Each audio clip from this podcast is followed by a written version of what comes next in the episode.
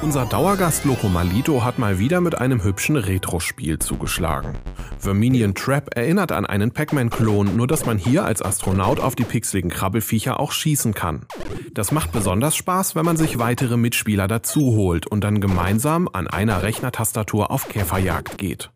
Denn die eigenen Salven töten nicht nur das Getier, sondern lähmen auch die Mitspieler, sodass sie einfache Beute werden. Aus einem kooperativen Spiel wird dann schnell eine feindliche Jagd durchs Labyrinth.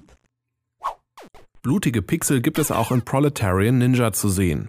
Doch das Gemetzel im Stile von Hotline Miami dient nicht nur dem Spaß, sondern auch dem Klassenkampf. Entwickler Sebastian Bernard gibt dem Spieler pro Spielrunde nur 10 Sekunden Zeit, alle Kapitalisten auf dem Bildschirm zu erwischen.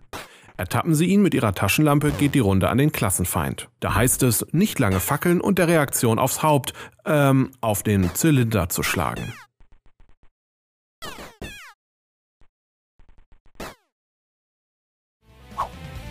Für den gleichen 10-Sekunden-Wettbewerb beim Lord Dare Festival huldigte Paul Greasley dem Actionhelden Steven Seagal.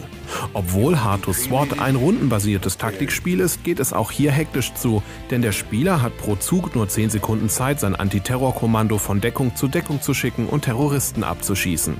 Natürlich ist Steven Seagal stärker als alle anderen und befreit die Geiseln häufig im Alleingang. Indirekt huldigt auch The Last Tango dem Actionfilm. Und nein, wir meinen nicht Marlon Brandos Wohnungssuche in Paris, sondern Brad und Angelina in der Rolle des Mr. und Mrs. Smith.